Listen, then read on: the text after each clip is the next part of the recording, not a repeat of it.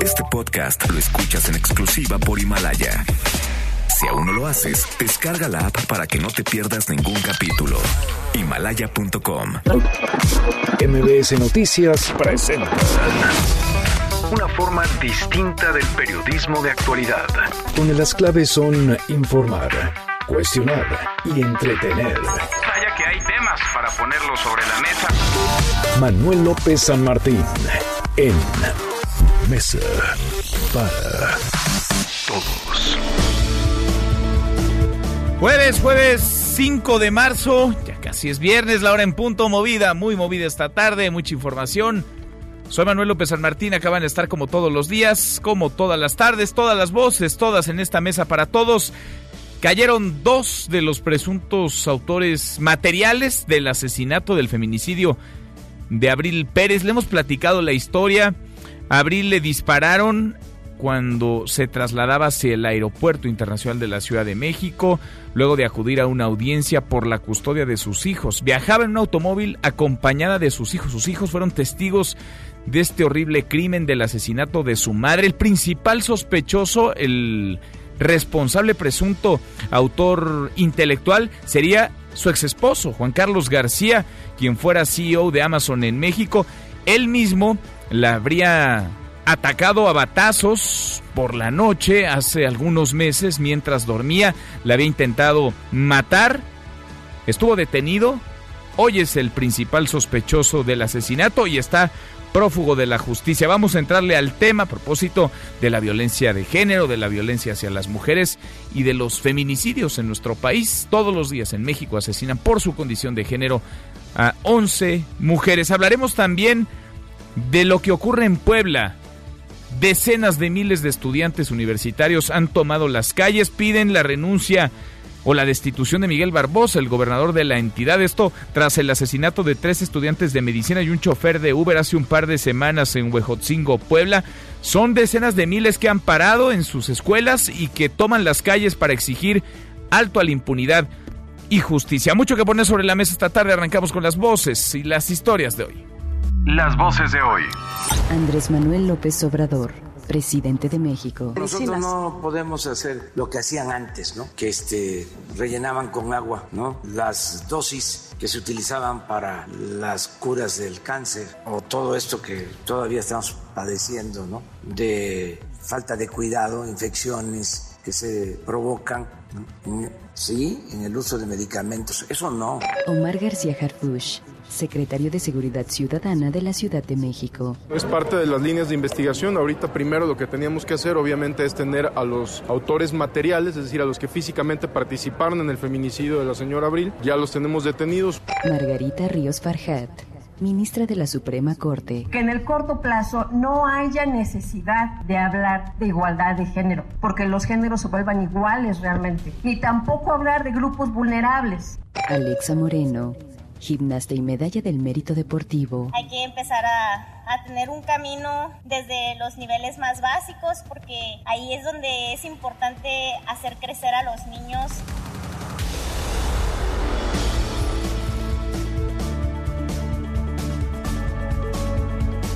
Son las voces de quienes hacen la noticia, los temas que están sobre la mesa y estas las imperdibles. De hoy le entramos a la información.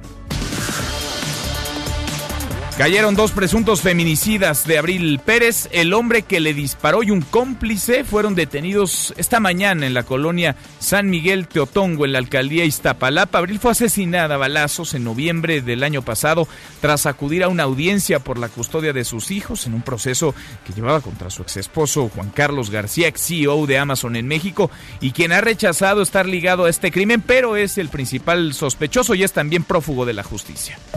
El gobierno de la Ciudad de México, a propósito de la violencia contra las mujeres, presentó la estrategia SOS Mujeres. Irán casa por casa para detectar y atender posibles casos de violencia contra niñas, niños y mujeres.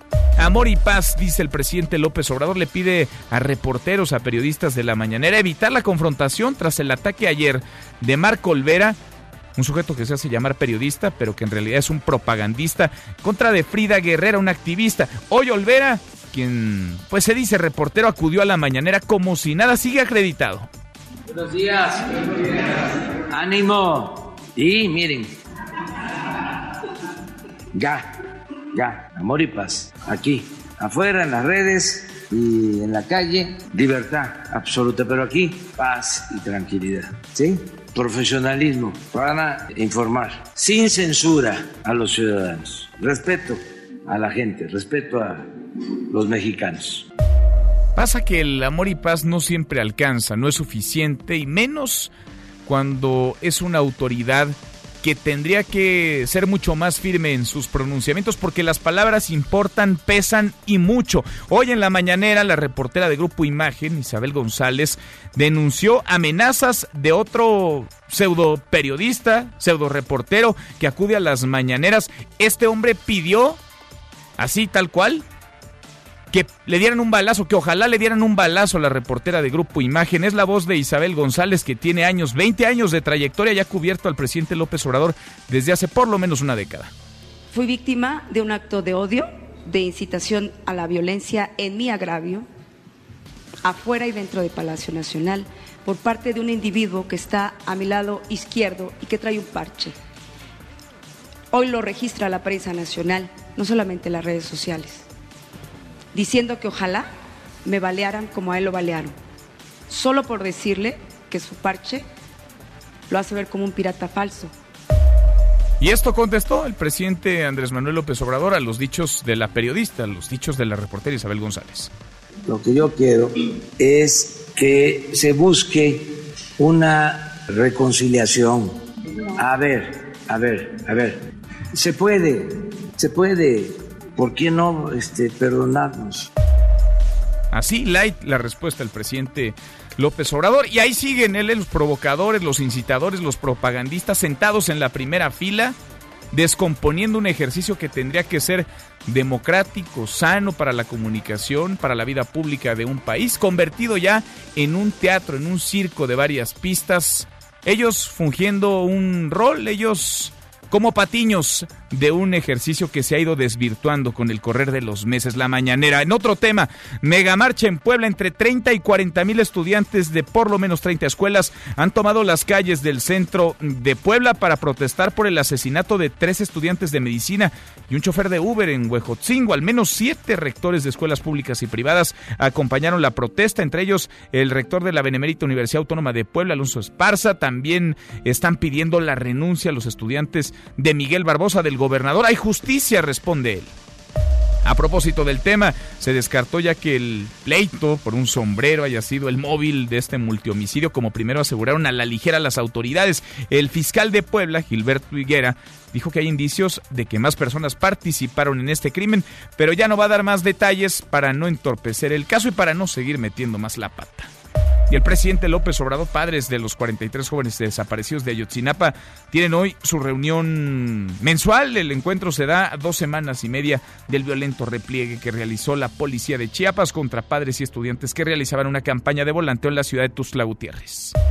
Y hoy en la mañanera el presidente López Obrador habló de Emilio Lozoya y de su nuevo abogado, uno por decirlo menos conocido, visible, carísimo y muy influyente, el ex juez Baltasar Garzón. Esto dijo el presidente.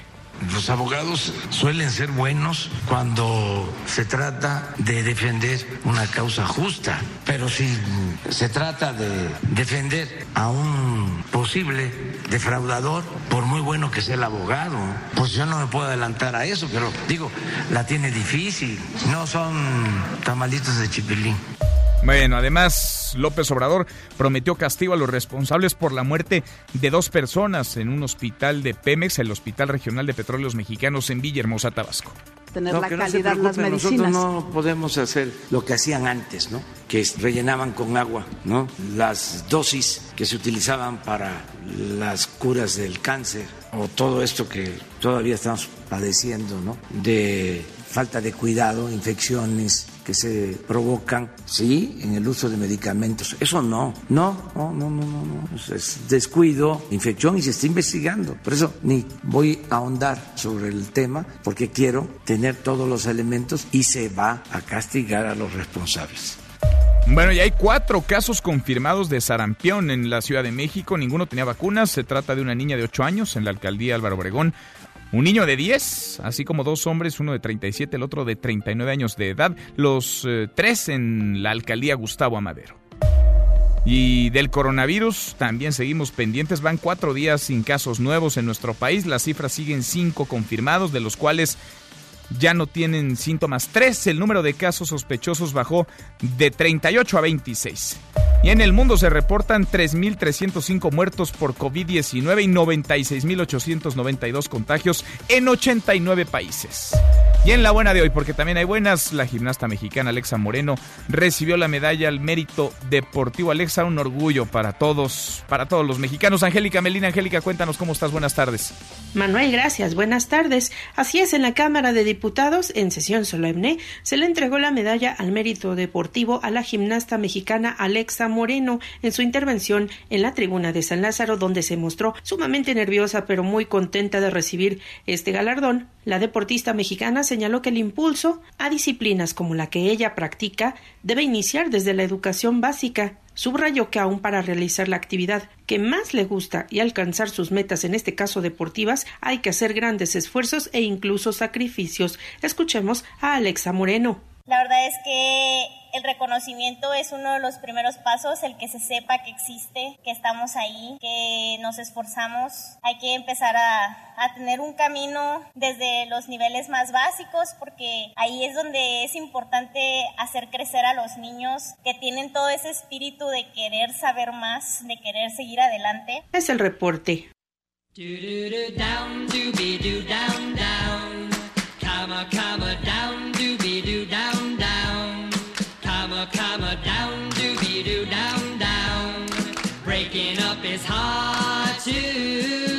Mi querido Miyagi, José Luis Guzmán, como todos los días en esta mesa para todos, ¿cómo estás Miyagi? Muy bien, ¿y tú Manuel? Bien, muy bien, ya mero es viernes, ya casi es viernes, ¿qué estamos escuchando? Fíjate, ya es viernes y por eso hoy decidí no vencer. Ya sé que esta canción es del año de la canica, Ajá. es realmente de 1960. El señor es Neil Sedaka. Sí. Se llama Breaking Up is Hard to Do, es decir, romper es muy difícil cuando habla de tu pareja. Ajá. Y esto es porque parecería ser, y está en el imaginario popular, uno, uno más de los mitos, es que cuando una pareja termina, por cualquier razón que sea, quien sufre más es la mujer y el hombre a la semana ya está otra vez con los amigotes, ya está de reventón.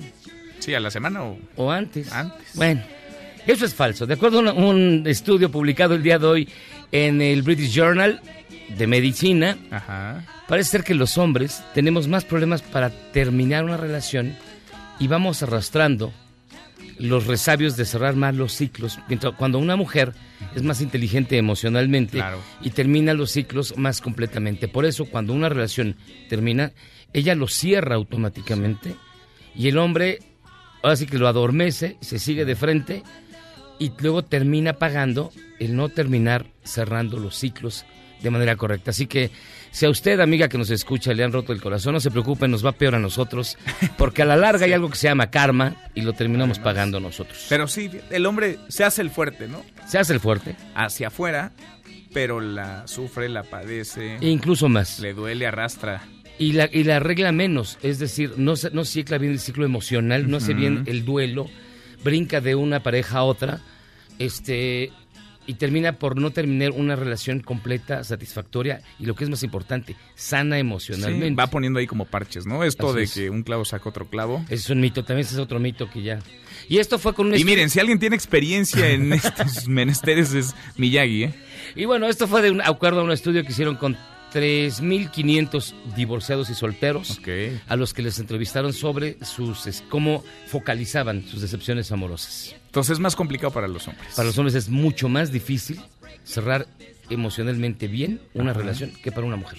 Pues sí, porque las mujeres hasta lo verbalizan, lo hablan, tienen, creo yo, una red de apoyo. Vaya, siempre hay excepciones, ¿no? Pero tiene una red de apoyo más amplia y los hombres tratan de darle rápido vuelta a la página y en realidad no lo superan tan fácil. Así que un tema ligerito porque pues, el día está, ya casi es viernes. Ya casi es viernes y qué semanita está tan densa. Tan bueno, llevamos ya meses, ¿no? Todo el año ha estado Pero bueno, ¿para qué te digo? tremendo. Gracias, Miyagi. Gracias, Manuel. Acá nos escuchamos al ratito. Bueno, y a propósito, pues eh, de temas densos, densa está la realidad. Vaya tragedia, es un acto este criminal lo que ha ocurrido en un hospital de petróleos mexicanos en Villahermosa, Tabasco. Se aplicaron dosis de medicamento contaminadas a pacientes. Hay algunos muy graves, están en terapia intensiva por lo menos cinco, se debaten entre la vida y la muerte, se la están jugando.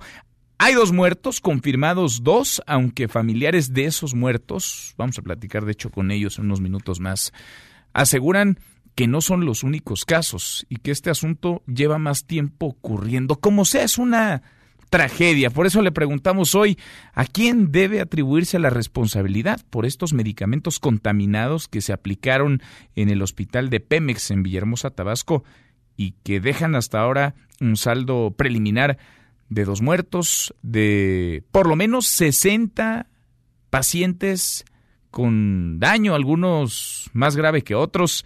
¿Es responsabilidad de Pemex o tendría que serla? ¿De las autoridades estatales? ¿De las autoridades del gobierno federal? o de la empresa farmacéutica. Opine con el hashtag Mesa para Todos, abiertas ya nuestras vías de comunicación, el WhatsApp 5524-99125, viene el teléfono en cabina 5166-1025. Pausa, vamos arrancando esta mesa, la Mesa para Todos.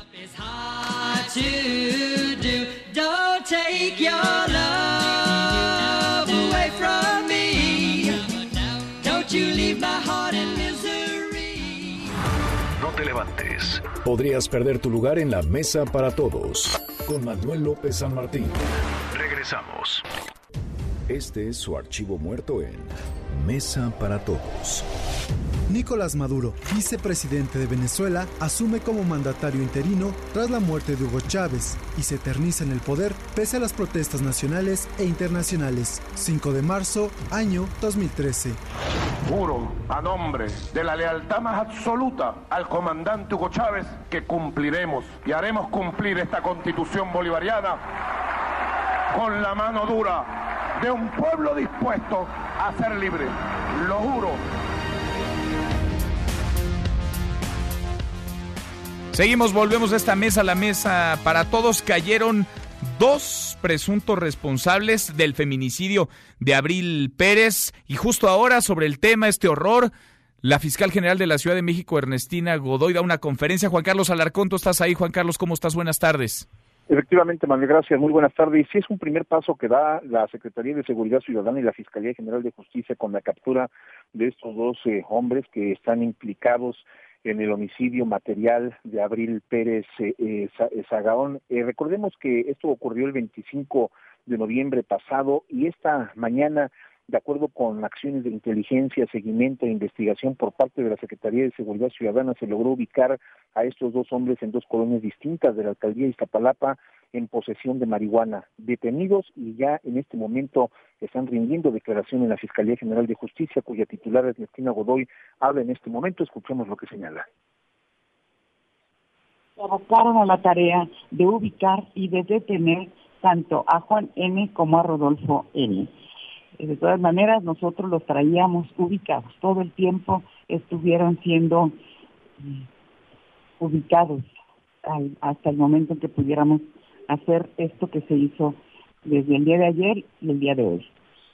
Te comento también en este sentido, Manuel, amigos del auditorio, que hay una pieza que todavía está pues eh, fuera de este eslabón, que es eh, el ex esposo de Abril Cecilia. Recordemos que este hombre, Juan Carlos, quien se encuentra prófugo de la justicia existen indicios de que se encuentran en los Estados Unidos, incluso se giró una ficha roja por parte de Interpol para su búsqueda en 197 países. Existen indicios de que se encuentran en la Unión Americana y estos dos hombres, esas dos personas que detuvo la policía capitalina, pues se tendrán información relevante que rendirán desde luego en esta entrevista para dar justamente con el paradero y conocer las condiciones en las que se generó esta pues este crimen que por cierto dicho sea de paso, Omar García Harfuch, el secretario de Seguridad Ciudadana, reconoció que estos dos individuos pues se dedican a acciones de sicariato, además del tráfico de enervantes. Esta conferencia da estos detalles en este momento y desde luego que estaremos pendientes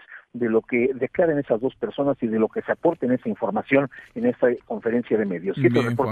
Pero entonces, ¿los detuvieron ayer por la noche o los detuvieron hoy por la mañana? Sí, eh, según, según, lo que está comentando la fiscal, uno de ellos anoche, mm. otro por la mañana, ambos eh, con la posesión de droga y ahora, bueno, pues eh, como te comento ya la Fiscalía de Homicidios se realiza las investigaciones pertinentes, pero quiero comentarte que inicialmente solo quedan a disposición del Ministerio Público por la posesión de la droga. La carpeta de investigación se inicia por delitos contra la salud en su modalidad de narcomenudeo y en esas 48 horas que tiene el Ministerio Público tratarán de vincularlo justamente con el crimen de eh, Abril eh, Cecilia y posteriormente solicitar, en el caso de que se encuentren los elementos de prueba necesarios, presentarlos ante un juez de control para obtener las órdenes de aprehensión y al momento que sean presentados, bueno, pues ejecutar esa orden de aprehensión y también dar esta acusación de manera formal ante el Poder Judicial por el feminicidio de Abril Cecilia. Vamos a estar pendientes a ver qué tan firmes traen el caso en la Fiscalía hay videos, ¿no? Juan Carlos, en teoría habría videos sobre eh, una, alguna de las cámaras de, conectadas al C5 que videograbaron, no sé si el momento exacto, pero por la huida al menos de alguno de estos hombres, de estos sujetos que dispararon contra Abril frente a sus hijos, además, en su camino al aeropuerto.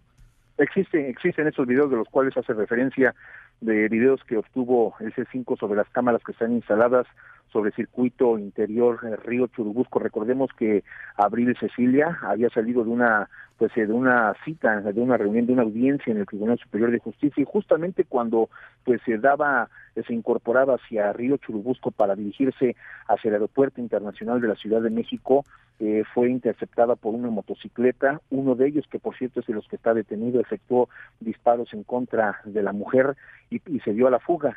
Seguido Seguida la motocicleta fue de un automóvil, se comenta de un vehículo de alquiler que hizo las funciones de muro y el operador de este vehículo es otro de los que se encuentra detenidos en este momento. Por eso es que te comentaba que son importantes las declaraciones de esta persona para poder establecer el móvil de la agresión, el origen de la agresión y desde luego pues eh, saber si realmente este individuo Juan Carlos fue el que ordenó el asesinato de su esposa, establecer también si hubo algún intercambio de dinero, algún ofrecimiento pues eh, para privarla de la vida, pero al menos este material fílmico consta ya en la carpeta de investigación de la Fiscalía General de Justicia y justamente con este material, con esta prueba plena, pues se solicitarán las órdenes de aprehensión en contra de esas dos personas que ahora por el momento solo están detenidos por delitos contra la salud. Estamos pendientes, Juan Carlos, y en contacto contigo, gracias.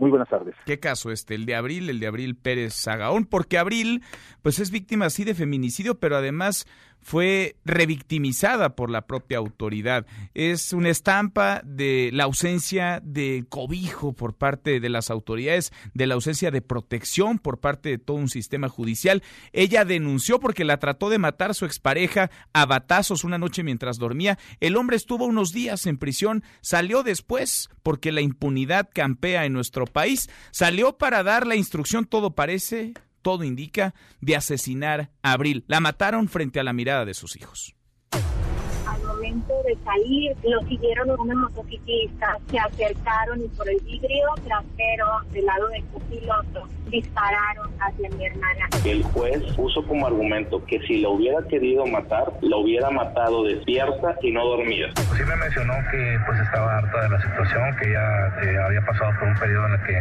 los celos de su ahora este, ex marido pues eran cosa ya inaguantable. Un juez de control dictó auto de vinculación a proceso en contra de Juan N. y le fijó prisión preventiva oficiosa hasta que el pasado 3 de noviembre un magistrado ordenó llevar a cabo la revisión de las medidas cautelares y el mismo juzgador determinó reclasificar el delito como violencia familiar y lesiones, mientras que otro juez ordenó la libertad del imputado. ¿Cómo es posible? La Procuraduría, en este caso, presentó intento de feminicidio, eh, se detuvo a este personaje y es un juez quien lo libera. Lo único que pedimos a las autoridades es que cumplamos la ley. Y... Queremos levantar la voz en contra de este juez, Federico Mosco González, juez de control de la Ciudad de México. Estamos pidiéndole al Tribunal Superior de Justicia de la Ciudad de México la destitución del cargo de este personaje. Nosotros no estamos de acuerdo, obviamente, con las resoluciones que tomaron. Qué bueno que el Tribunal eh, Superior de Justicia están asumiendo el tema de la igualdad de género. Y... Que se recuperen los términos que lo hemos señalado de feminicidio en grado de tentativa. Información prácticamente de último momento. Han sido capturados los eh, posibles autores materiales involucrados en el homicidio de Abril Pérez. Hemos detenido ya al agresor que va arriba de la moto que efectúa los disparos y a otra persona que va, digamos, como cuidando precisamente a, a la persona que agrede a la señora Abril. Ya están siendo puestos a disposición en la Fiscalía General de Justicia. Es un caso este que no tendría que repetirse, que no debe volver a ocurrir y para que no ocurra se tiene que acabar con la impunidad y detenidos estos dos hombres tendrán que ir por el autor intelectual, por el ex esposo de Abril, por Juan Carlos García, ex CEO de Amazon. La intentó matar una vez. A la segunda, por desgracia, lo consiguió. En Puebla están marchando miles, son decenas de miles de estudiantes. Eric Almanza, Eric, buenas tardes. ¿Qué tal? Un saludo a ti y a todo el auditorio. Pues efectivamente, y son por lo menos 50 mil estudiantes quienes protestaron este jueves en una megamarcha para exigir al gobierno un freno a la ola de delincuencia que se vive y el esclarecimiento de la muerte, del asesinato de tres estudiantes que perdieron la vida en Huejotzingo hace ya más de 10 días. Al llegar a Casa Aguayo, confrontaron al gobernador Luis Miguel Barbosa Huerta, quien exigieron su renuncia por no saber combatir el crimen ante lo cual el mandatario se defendió argumentando que el cambio no puede darse de un día para otro y que el sistema que heredó estaba muy viciado. Bueno, según cifras de personal de protección civil y seguridad pública, fueron alrededor de 50 mil jóvenes de la UAP, de por lo menos otras 30 instituciones también que se sumaron, las participaron en esta movilización. Los propios jóvenes aseguran que llegaron hasta 150 mil. Eh, sin embargo, bueno, estamos partiendo de las cifras oficiales que se tienen por parte de las instancias que eh, pues vigilaron justamente eh, que se llevara a cabo de manera correcta esta acción. Eh, cabe destacar que pues estuvieron presentes en esta movilización rectores de instituciones como la UDLA, la Iberoamericana, la NAWAC, entre otros, y algo que se pudo percibir es que en realidad hubo mucho orden en la organización que se tuvo, pues hubo bastante eficiencia, de hecho no se tuvo que cortar el flujo total del tránsito de las zonas por las cuales estuvieron transitando los jóvenes. Pero como mencionaba, bueno, al final llegaron ya a Casaguayo, que es la sede del Poder Ejecutivo, y ahí fueron recibidos por el gobernador. Cuando salió a hablar, bueno, fue confrontado por los propios estudiantes. Aquí parte de lo que sucedió. No controlada, una universidad que exige sus derechos. Qué bueno que este tema de inseguridad los une. Debe de haber una respuesta de gobierno y una respuesta de la sociedad. Si no atacamos juntos todos este problema, nunca se va a resolver. ¿Cómo lo estamos haciendo. Lo estamos haciendo. No hay, no hay. Eso es lo que estamos haciendo. Yo, yo, yo salgo, a ver, yo le estoy haciendo caso desde el primer día que soy gobernador. Claro que sí. Claro que sí. Ha aumentado la resultados. Es dura la crítica que recibió el jefe del Ejecutivo. En esta marcha también estuvo presente, estuvieron presentes los familiares de una de las víctimas de este multihomicidio, eh, la gente, los, los deudos de Francisco Javier Tirado, el alumno de la UAP que perdió la vida en el citado municipio. En este sentido habló Cindy Tirado, la hermana de eh, pues el hoyo Oxiso, quien señalaba que no puede cesar esta lucha y que por tanto también eh, pues no puede cesar el grito y el clamor por justicia, aparte de lo que mencionó. Y a, ti, a ti, a cualquiera que esté atrás de los televisores o las redes sociales, es momento de alzar la voz y si la tenemos que alzar mil veces, lo vamos a hacer. Javi se fue de su país para mejorarlo, estaba muy, muy enojado con el sector salud de nuestro país y regresó a su país a que lo mataran pues es parte de lo que sucedió. Eh, ya durante la marcha, bueno, el clamor fue insistente en el tema de eh, pues que se frenen los asesinatos, que se frene la delincuencia y que verdaderamente se escuche la voz de los estudiantes. Eh, se vio mucha solidaridad también por parte de la ciudadanía que pues ya fuera a través de las bocinas de sus automóviles o la gente que estaba transitando por ahí, bueno, mostraron su apoyo al movimiento. por momento. Eric, una de las marchas, no solo de los últimos tiempos, sino en la historia, ¿no? De Puebla más grande es esta. Efectivamente, de hecho, eh, bueno, estábamos tratando de documentar y pues hace por lo menos eh, 40 años que no se daba una situación así en Puebla, cuando eh, pues se daban estas movilizaciones justamente de la Universidad Autónoma de Puebla en esta disputa que se tenía de los llamados fugas y los llamados porros en ese entonces. Eh, fue eh, la verdad impresionante la capacidad de organización que tuvieron porque fue mucha gente la que pues se desplazó, la que se dio lugar y finalmente sí hubo mucho orden hasta el momento, bueno, ya se empezó a dispersar la mayor cantidad de gente que se encontraba, no hubo muestras de violencia, no hubo rostros tapados, eh, simplemente se dio justamente pues esta protesta de manera pacífica y exigiendo de manera muy concreta el esclarecimiento de la muerte de estos tres jóvenes del conductor del Uber, pero también que haya medidas específicas y que realmente sean eficientes para frenar eh, pues el crimen del cual ha sido víctima eh, la sociedad en general y en el caso de los universitarios que constantemente padecen robos y bueno, en el peor de los casos, eh, pues que han sido asesinados. Pues mis respetos para estos estudiantes. Eric, gracias. Buenas tardes. Mis respetos, 50 mil, más de 50 mil estudiantes que toman las calles con este ejercicio cívico y que ponen contra las cuerdas a un gobernador y a una autoridad y a un gobierno y qué bueno, los colocan en su lugar para que respondan más allá del lugar común. ¿Por qué?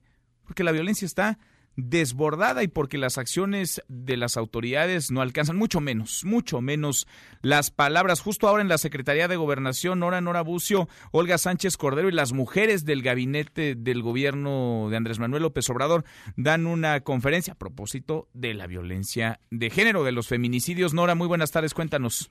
Así es, Manuel, te saludo con gusto y de la misma forma el auditorio, como bien lo señalas, hace unos minutos ha iniciado una conferencia de prensa donde todas las secretarias del gabinete, todas las mujeres integrantes del gabinete de Andrés Manuel López Obrador se han reunido para dar a conocer los avances en materia de equidad de género desde cada una de sus áreas.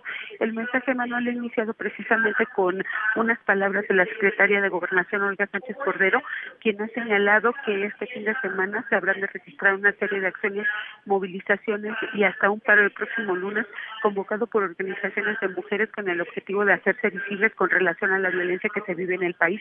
Aseguró que el gobierno de Andrés Manuel López Obrador respalda este tipo de iniciativas porque es totalmente solidario con esta causa.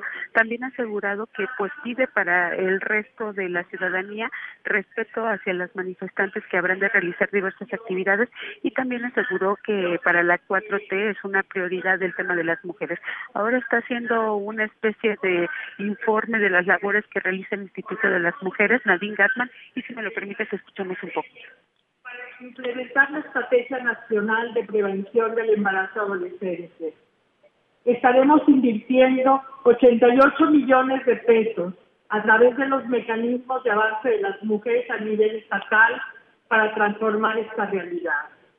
Se espera que las secretarias y las funcionarias del gabinete de Andrés Manuel López Obrador respondan unas cinco preguntas de los medios de comunicación y también, bueno, pues que concluyan en un momento más eh, este informe que se está dando. Lo que sí cabe destacar, si me permites decírtelo, es que está presente en esta conferencia de prensa la secretaria de la Función Pública, Meréndira Sandoval, quien reconocerá eh, o recordarás, mejor dicho, junto con el auditorio que se manifiesta en contra del paro y las acciones eh, convocadas por las organizaciones feministas y de mujeres, argumentando que se trata de un movimiento promovido desde la derecha y que también, bueno, pues busca desestabilizar al gobierno de López Obrador. Hoy, Manuel, se ha solidarizado con este mensaje dado a conocer por la secretaria Olga Sánchez Cordero y esto es lo que ocurre en este momento en el Salón Juárez, aquí en la Secretaría de Gobernación. Pues qué bueno, porque Irmeréndira Sandoval le llamaba fake ministas a varias de quienes están participando en estas movilizaciones con una escasísima sensibilidad política. Nora, gracias. Así es, Manuel. Pues seguimos pendientes desde aquí en esta conferencia de prensa. Gracias, pendientes contigo. Muy, muy buenas tardes. Y es que la violencia está en los discursos, está en las calles, está en las redes, vaya, está hasta en las mañaneras. Rocío Méndez, Rocío, ¿cómo estás? Muy buenas tardes. Muy buenas tardes, Manuel. El presidente Andrés Manuel López Obrador inició su mensaje matutino con un llamado al amor y la paz, hizo la señal incluso, luego de la confrontación que se desató dentro del Salón Tesorería y en medios y redes sociales después de que demandara a alguien investigar a quienes llaman al paro de mujeres del próximo 9 de marzo. Así mostró esta señal de paz, pero también apeló a la libertad absoluta y al profesionalismo para informar, no censura y respeto. Y en este marco, el primer mandatario Manuel señaló que respetará a las burócratas que decidan sumarse al paro un día sin nosotras. Vamos a escuchar. Yo tengo que estar desde temprano, las mujeres, eh, mujeres y hombres, ¿eh? los que no quieran asistir ese día, que quieran participar, pues también. Es una cuestión de voluntad de cada quien. La única cosa que nosotros recomendamos respetuosamente es que se manifiesten todas las expresiones, todas las corrientes del pensamiento, procurando que no haya violencia, que se opte por la no violencia. Al cierre del mensaje del Ejecutivo Federal, la reportera Isabel González denunció ante el presidente de la República la campaña de odio iniciada por uno de los acreditados en Palacio Nacional, quien le deseó que alguien le diera un balazo a la periodista por haber desvelado que solo se coloca un parche en el ojo cuando está ante el primer mandatario y, por supuesto, ante las cámaras. Escuchemos. Citación a la violencia en mi agravio por parte de un individuo que trae un parche, diciendo que ojalá me balearan como a él lo balearon, solo por decirle que cuando llega a moneda, llega sin parche. Admite que en su ojo no tiene nada. Fue el mismo sujeto que llamó a todas las compañeras prostitutas de la información. Por respuesta, el presidente López Obrador llamó a la conciliación, pero la periodista aclaró que cuando hay apología del delito no se perdona ni se reconcilia. Entonces, el presidente López Obrador respondió que si hay agravios, que se proceda legalmente, pero en su conferencia dice no se rechazará a nadie. Escuchemos. Ya de una vez que se sepa, no se le cierra la puerta a nadie. Nosotros no vamos a poder limitar la libertad de nadie. No, no, miren, aquí sí les aplico la de los liberales. La prensa se regula con la prensa. No, pues a medios se, se regulan con los medios. Los periodistas se regulan con los periodistas. O sea, yo no... Pero si, si alguien dice que ojalá vale... Yo puedo hasta la instancia de conciliación. Abrazos. O sea, ah, bueno, pues entonces si no es así, a la autoridad competente. Ya nada más eso. Manuel, el reporte al momento. Qué pena, qué pena todo esto. Gracias, Rocío, muchas gracias. Hasta pronto, buenas tardes. El circo de la mañanera, un teatro en el que se ha convertido ese ejercicio que tendría que ser de comunicación, un ejercicio democrático que comenzó siendo en realidad muy valioso y que ahora tiene como protagonistas a personajes que buscan quedar bien y hacen quedar muy mal a quienes intentan apantallar, de quienes buscan el aplauso fácil, el presidente López Obrador y su gobierno. Mire, el presidente asegura que esto es un ejercicio de libertad. Abrazos, no balazos, serénense. Esto dijo el hombre que se asume periodista, reportero, que es un incitador a la violencia, al odio. Esto dijo ayer, escúchelo. Hubo hasta una, la de Imagen TV, que se, atrevió a decirme falso pirata. Y yo de verdad de todo corazón le deseo que también reciba un balazo. No, no, no, no, no, no, no, no, Se lo deseo sin censura. Se lo deseo y si queda viva, me platicamos el tema del parche. No, no, no. Paul, por favor, no. Yo, yo no, no, no voy a. Paul se llama este, este hombre que le desea a una reportera, a quien sea, pero le desea que le den un balazo. ¿Y qué dice el presidente? ¿Que esto es parte de la libertad? ¿Que es un ejercicio de libertad? ¿Ni siquiera condena los dichos? Y ahí sigue acreditado, sentado en la primera fila. Estaba hoy sentado en la primera fila en la conferencia mañanera el presidente López Obrador. Triste, muy triste todo este espectáculo. Cruzamos la media ya a la hora con 39. Pausa y volvemos con un resumen de lo más importante del día. Esta mesa, la mesa para todos te levantes. Podrías perder tu lugar en la mesa para todos. Con Manuel López San Martín. Regresamos. El presidente López Obrador descartó que la muerte de dos personas en un hospital de Tabasco haya ocurrido por medicamentos piratas, ya que aseguró estas prácticas quedaron en el pasado. Aún así dijo que se va a castigar a los responsables de comprar el producto. Tener la calidad de las medicinas. Nosotros no podemos hacer lo que hacían antes, ¿no? Que este rellenaban con agua, ¿no? Las dosis que se utilizaban para las curas del cáncer o todo esto que todavía estamos padeciendo. Seguimos, volvemos a esta mesa, la mesa para todos, cruzamos la media ya 20 para la hora, vamos con un resumen de lo más importante del día. Resumen nacional.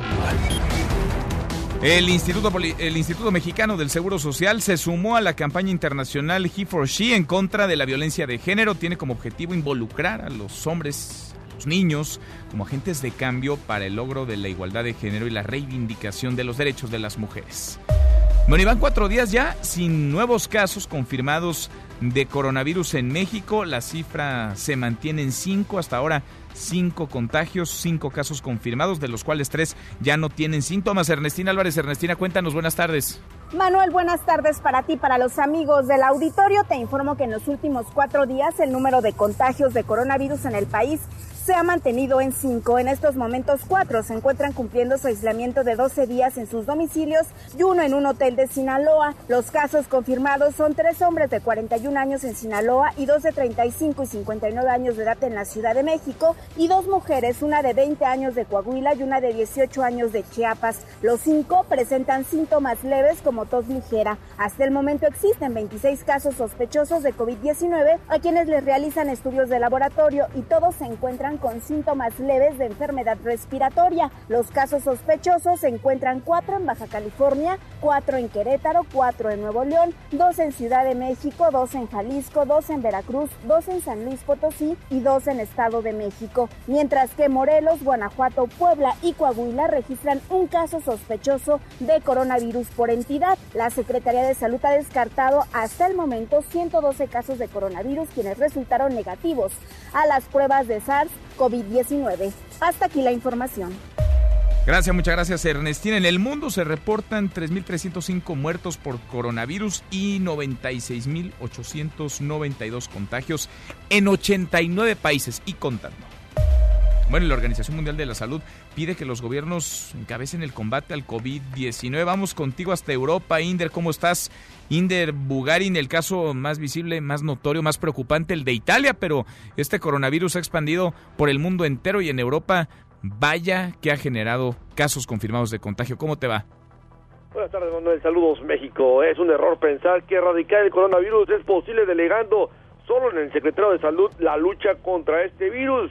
El combate a esta enfermedad requiere de todo el aparato del Estado, poniendo la cabeza de las acciones al propio jefe de gobierno. Así lo afirma el director general de la OMS, Tedros Adhanom, quien se ha mostrado preocupado por la larga lista de países que no están respondiendo a esta enfermedad con la fuerza del Estado en su conjunto. Escuchemos al titular de la OMS. Varios países han delegado esta epidemia a sus ministros de salud y a las instituciones de emergencia sanitaria, pero nosotros consideramos que es un error. Se requiere un enfoque de todo el gobierno. No tengo la lista, pero es larga. Por ello, mi declaración de hoy se enfocó a aconsejar a todos los gobiernos a activar un enfoque de todo el gobierno en su conjunto. Adhanom se comprometió a hacer pública la lista de países que no están involucrando todo el aparato estatal en esta lucha. Otra preocupación tiene que ver con el hecho de que algunas autoridades piensan que la amenaza del COVID-19 se apagará conforme llegue a su fin la temporada invernal. María Fanker Kobe, directora técnica del programa de emergencia de salud de la Organización Mundial de la Salud, afirma que si bien es prematuro llegar a conclusiones, no hay motivo para pensar que el virus se comportará distinto en otro clima. Así lo dijo Fanker Kobe. Nos han preguntado anteriormente cómo se comporta este virus en diferentes climas y temperaturas. No tenemos motivo para pensar que se comportará distinto en una temperatura diferente. Por ello, queremos acciones agresivas en todos los países para prevenir una mayor transmisión.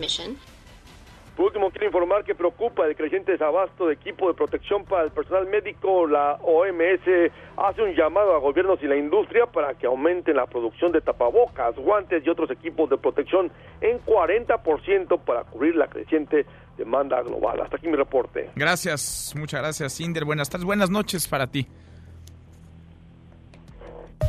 Bueno, mi compañero Inder Bugarin nunca se hizo oficial, pero en los hechos Estados Unidos blindó su frontera con México por el COVID-19, por el coronavirus. Bricio Segovia, desde Washington. Bricio, ¿cómo estás? Buenas tardes. Hola, muy buenas tardes, Manuel. Pues efectivamente, eh, Estados Unidos empieza a tomar medidas en la frontera y según indicaron autoridades sanitarias en la misma, eh, de hecho, el secretario de Seguridad Nacional en funciones, Chad Wolf, pues eh, las autoridades fronterizas y equipos médicos están controlando la entrada por la frontera con México del mismo modo en que lo están haciendo en aeropuertos, es decir, a través de diferentes escáneres que también ya supervisan la temperatura corporal.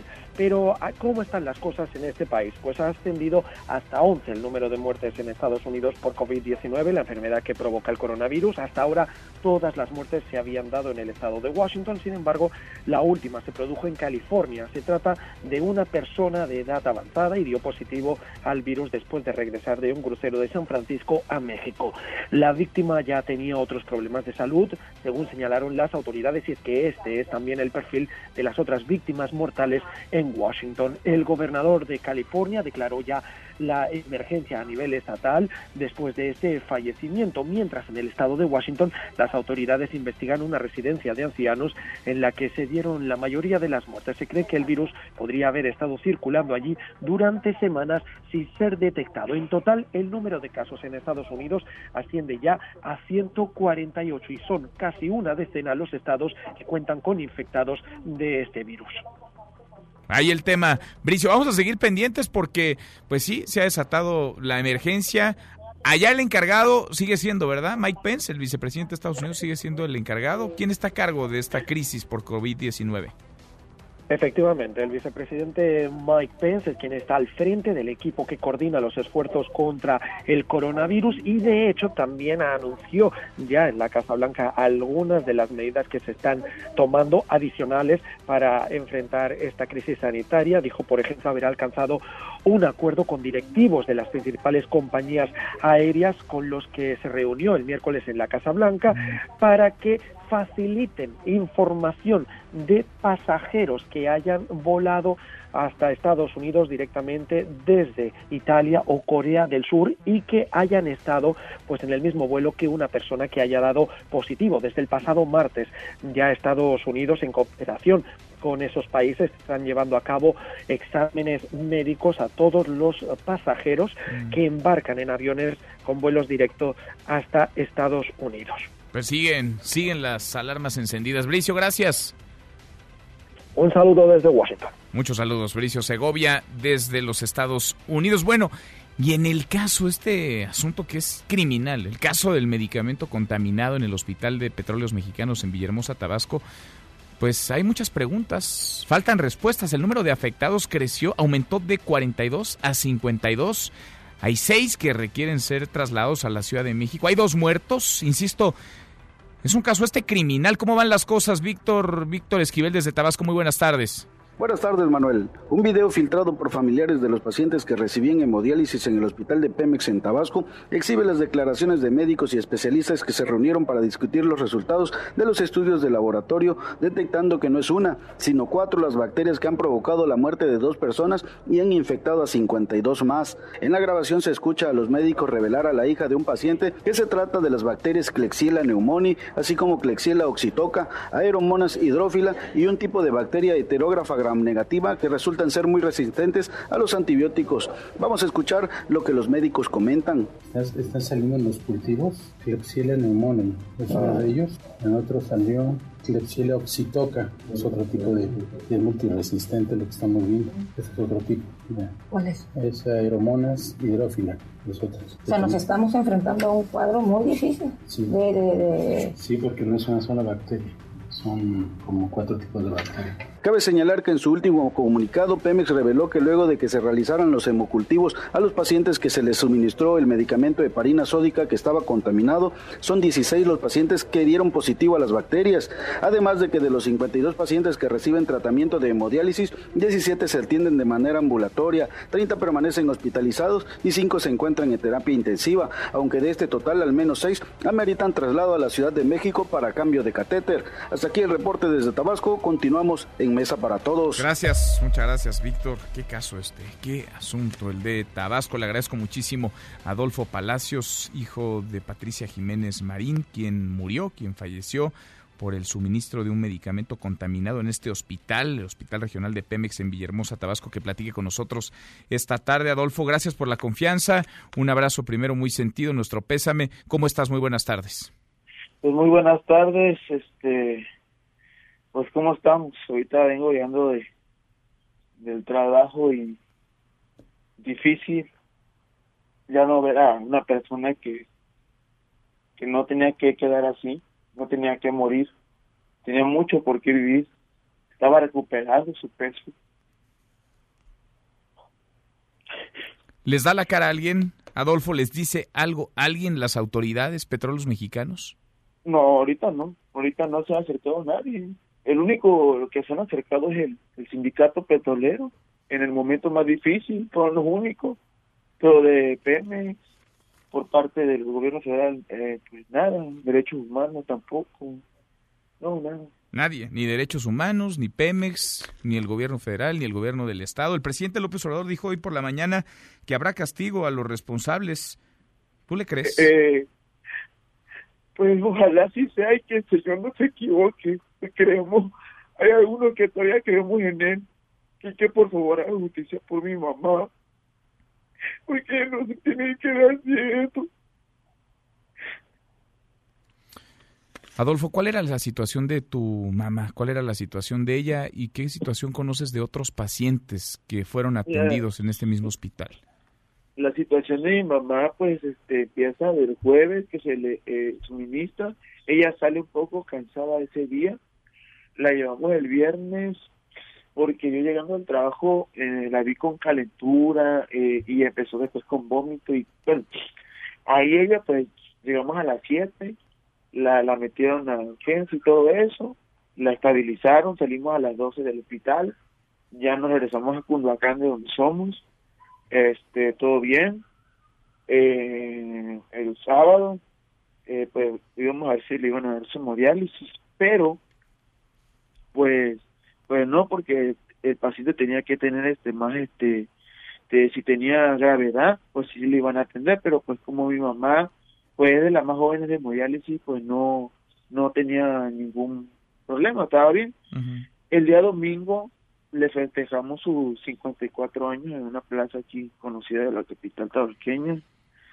Eh, la festejamos muy bien, mi mamá no mostraba ni nada, o sea, contenta como mi mamá siempre, ¿no? Contenta, una mujer alegre, contenta de ver a su familia feliz, o sea, rodeada de tanto amor, que es lo que ella radiaba mucho eh, llega el lunes en la tarde, a las 4 de la tarde la volvemos a ingresar porque comienza con los mismos cuadros.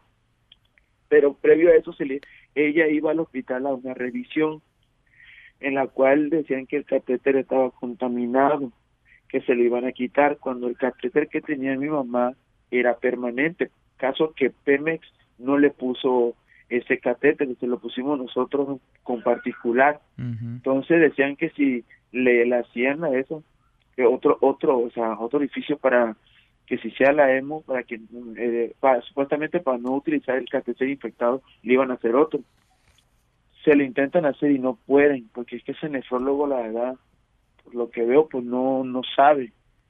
Y cuando también, también le pedimos, le pedimos la consulta al doctor que le puso el catéter, mi mamá dijo que no, que se, ahí mismo, que ahí se le pusiera eh, la hemodiálisis eh, siendo haciéndole autorificio pues en el mismo lugar que no había problema. Pero pues de ahí pues la meten ahí la estabilizan le ponen antibióticos este llegan como a las 11 y la pasan a la sala de shock eh, un lugar donde te puedo decir que no hay clima. Mi mamá sudaba le estaban tenía oxígeno ahí llegan los doctores, ¿no? Que pues la van a pasar a terapia intensiva, por su posibilidad tan mala, su signo vital tan bajo, y vamos a ver cómo evoluciona. Pues nosotros teníamos fe. Yo, me, yo todavía nos despedimos de mi mamá en la parte de que nos íbamos a ver el día siguiente, y no. Pasa la, pasa la nevada y a las 5 de la mañana nos avisan que pues mi mamá ya había fallecido. Tu mamá no debió, no debió morir, Adolfo. Estoy platicando con Adolfo Palacios, hijo de Patricia Jiménez Marín, quien murió por el suministro de un medicamento contaminado en el Hospital Regional de Pemex en Villahermosa, Tabasco. Hay dos casos confirmados hasta ahora, o se ha dicho de dos casos. ¿Tú tienes conocimiento de más casos, de más muertes?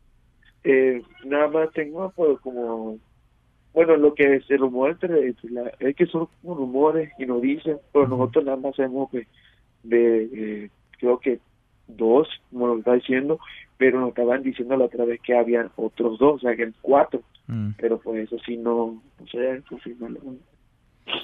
Nos dices, las autoridades, ni sus luces, nadie de Pemex, nadie del gobierno federal, nadie, del gobierno del Estado. ¿Y los médicos? ¿Qué les dicen los médicos? Eh, por parte de los médicos, ahorita no, nosotros no hemos ido a, a seguir, pues, pues, eh, como se ha puesto la cosa y como nosotros hemos estado pues alzando la voz junto con otros familiares igual, este no creo que seríamos así como que bienvenidos, no sé si, sea, para que nos dieran qué fue la causa, quién la hizo o quién tuvo a cargo, pero pues nosotros estamos que fue el director, porque pues él es el que ve eso junto con las ventas y todo eso. Nosotros queremos eh, justicia, no queremos dinero, iniciaciones, nada, nosotros queremos justicia por mi mamá, porque como se lo repito a usted, mi mamá no debe morir. Hoy fue difícil ir a trabajar. ¿No saben con qué dolor me quedo? No podemos imaginar ni siquiera el dolor, Adolfo, de la pérdida de la negligencia que la provocó. Te mandamos un, un abrazo fuerte y sigamos en contacto. Este micrófono está abierto siempre para ti. Muchas gracias por la confianza. Sí, este, pues quisiera decir algo por, por, por favor, sí. Darme el tiempecito, no hace mucho. Que pues le pido al señor presidente, Andrés Manuel Paisano, no abandones, por favor, que no se quede impune porque mi mamá era una tabasqueña que amaba sus tradiciones, su música, su comida. No lo dejes así. Y el señor Octavio, por favor, intervenga usted, TV. Por favor, se lo pedimos de corazón, por favor. Muchas gracias. Un abrazo grande, gracias, muchas gracias a ti, Adolfo. Y nuestro pésame de nuevo, Adolfo Palacios, hijo de Patricia Jiménez Marín, no debió morir un medicamento mal suministrado, un medicamento contaminado, la mató. Ahí está la súplica al gobierno y está también la inacción de las autoridades. Nada les dicen, no les dan ni la cara. Increíble, increíble. Cerramos así la primera hora saludando a nuestros amigos de Torreón, Coahuila. Ya nos escuchan a través de Q en el 91.1 de FM. Pausa y volvemos con la segunda de esta mesa, la mesa para todos. Información para el nuevo milenio. Mesa para todos con Manuel López San Martín. Regresamos. Y en la nota rara del día, una empresa se dedica a vender cajas misteriosas que contienen diferentes premios, desde dinero en efectivo hasta bolsas de diseñador. Ahora te van a pagar por cada día que decidas no abrirla hasta llegar a mil dólares. ¿Suena extraño? Lo es, pero son un éxito.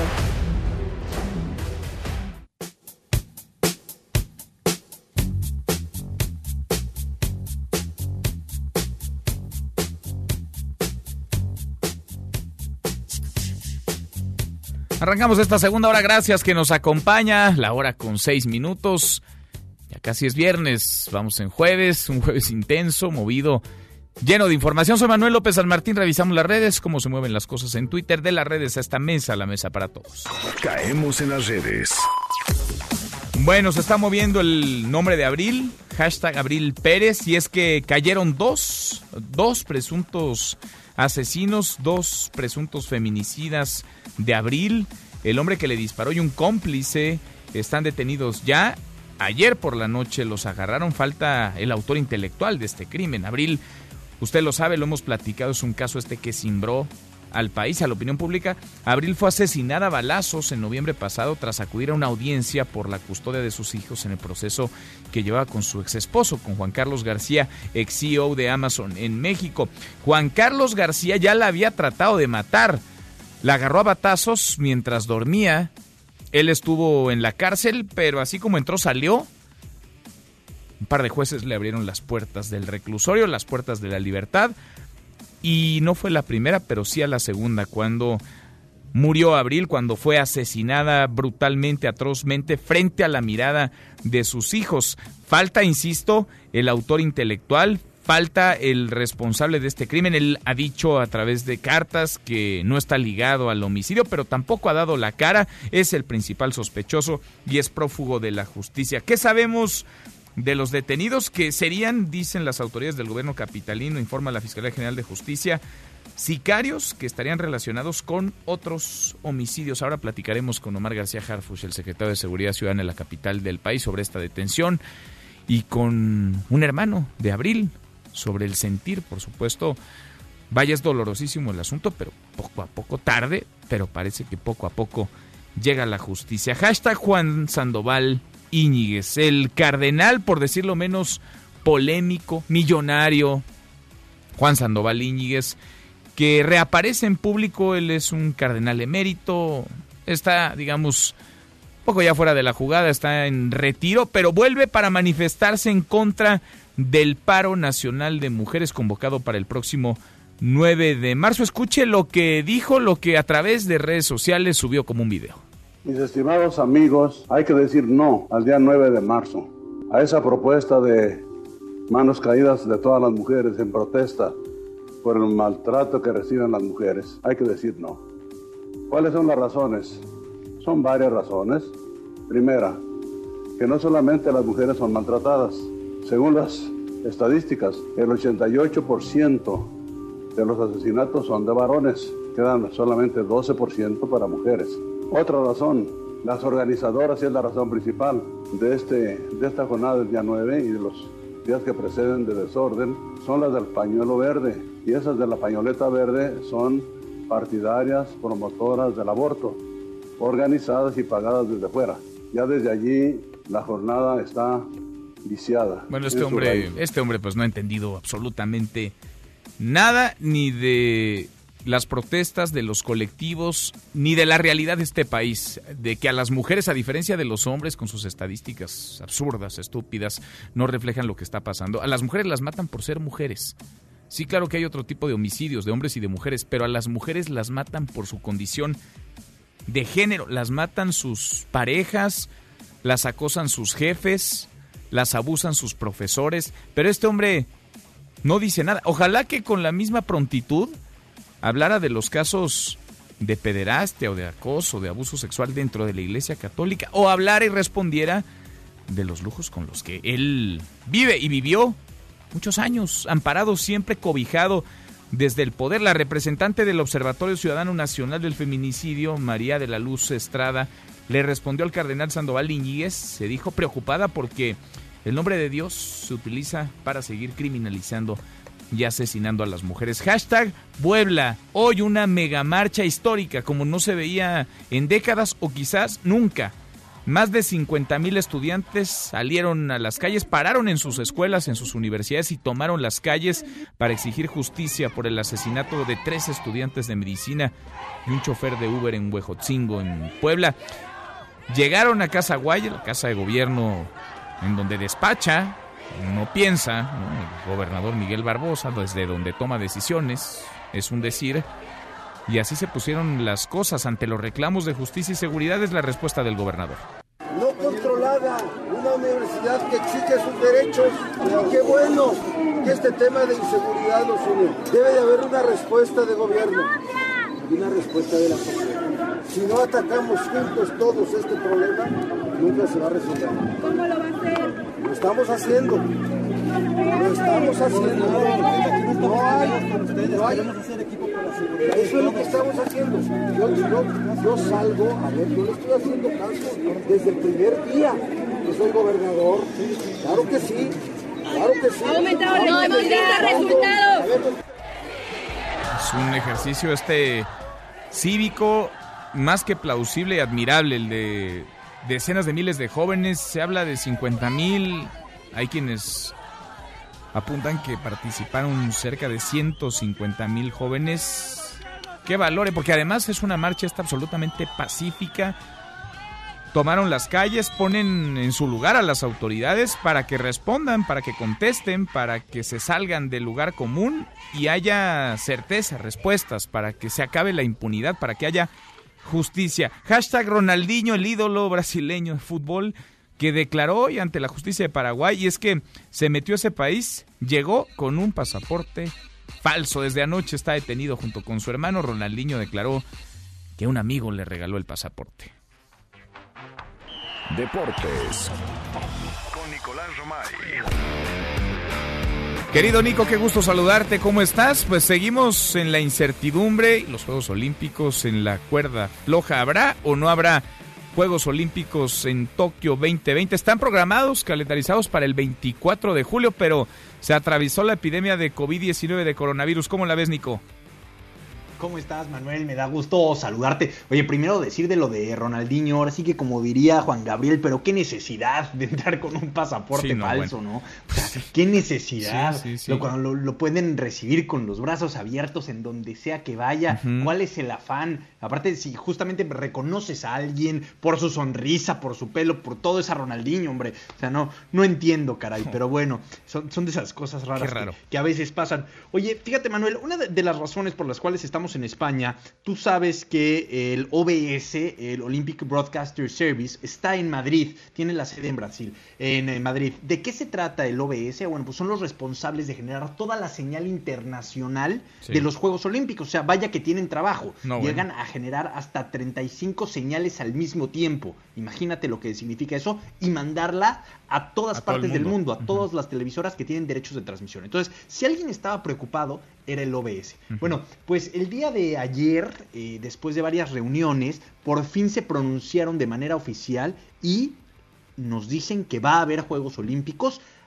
Nos dicen que nos calmemos, nos dicen que sigamos trabajando como estamos trabajando, que el Comité Olímpico Internacional, que el OBS mandan un mensaje de tranquilidad, de que se van a llevar a cabo los Juegos Olímpicos de Tokio, eh, que se tardaron un mes en pronunciarse, porque recordemos que se pronunciaron hace un mes más o menos, Manuel, pero después habían mantenido un silencio que nos había dejado en incertidumbre. Bueno, el día de ayer ya nos comunican en eso a los broadcasters, a, los que, a las televisores que tenemos derechos de transmisión y también lo publican en un comunicado oficial en donde ya explican que todo sigue en normalidad, que al 24 de julio iniciarán los Juegos Olímpicos. Esto quiere decir que esperan para esa fecha el poder haber eh, eh, de entrada calmado el virus pues y también aspiran mucho a la temperatura, Manuel, a que el calor que, va a llegar a Tokio, a Asia, mate ese virus y no sea un problema. Ahora sigue sonando esto a buenos deseos y buenas intenciones. Ojalá, eh, todos queremos Juegos Olímpicos, pero pues también parece que quieren no asustar ni a los deportistas, ni a los patrocinadores, ni a los medios de comunicación,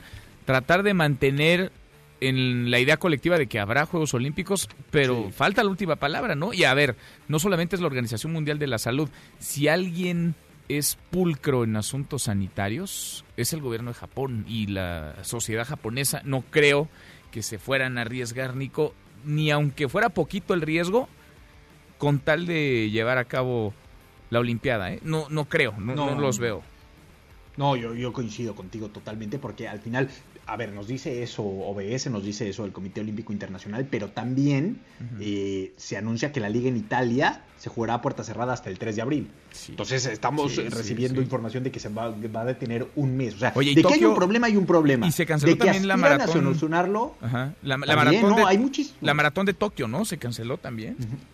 Hay muchísimos eventos deportivos que están tomando diferentes medidas, desde cancelarse hasta llevarse a cabo eh, a puerta cerrada, sin gente, ¿no? Entonces, eh, sí coincido contigo en que son buenas intenciones y también yo creo que parte de estudios científicos que dicen que en cierta temporada va a disminuir, ¿no? Entonces también yo, creo que un, poco de... Ojalá. Oye, déjame interrumpirte, tú que eres eh, internacional y viajas mucho por el mundo.